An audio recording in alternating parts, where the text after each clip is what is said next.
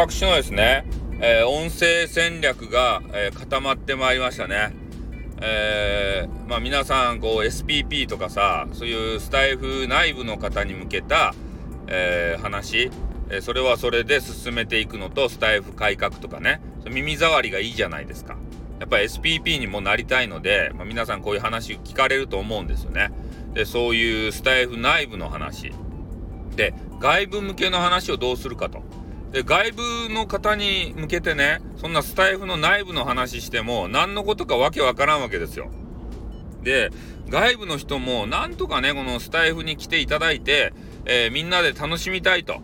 でその敷居をね低くしないといけないですね。だから今私がやってるのが、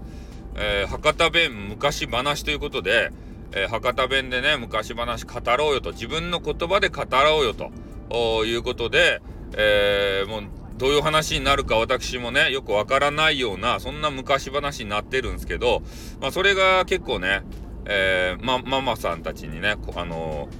結構好評でございましてね。で、これはいけるというふうに思っております。で、なので、これをちょっと軸にして、えー、他の外部サイト、で、まあ、あの、配信とか収録とかライブとかね、えー、聞いてらっしゃる方、えー、ここに攻め込んでいって、あ、スタイフにも面白い人いるんだな、ということをちょっと見せつけてね、え外部サイトからどんどんどんどんね、えスタイフに、えこの人口移動ですか？流入ですか、えー、そういうことをしたいなというふうに思っておりますよ。ね、スタイフ運営会社様嬉しかろね、他の外部サイトから連れてきたら嬉しいでしょリスナーさん増えたら。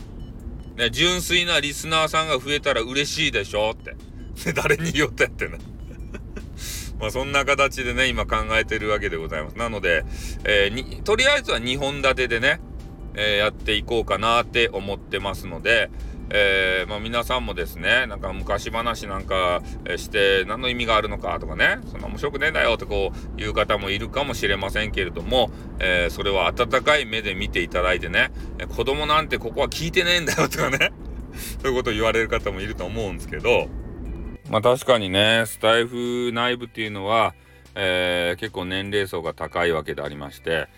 まあ、子供さんっていうかね、もう孫さんがいる方もね、いるんじゃないかなというような、えー、そういうの懸念もあるわけですけどね、えー、なんとか子供さんと一緒にね、えー、聞いていただいて、あ、この人面白いなーってね、えー、インターネットって面白いなーって子供さんに知っていただきたいですよね。まあのめり込むのはいかんのですけれども、えー、やっぱそういう面白い世界もあるんだよと。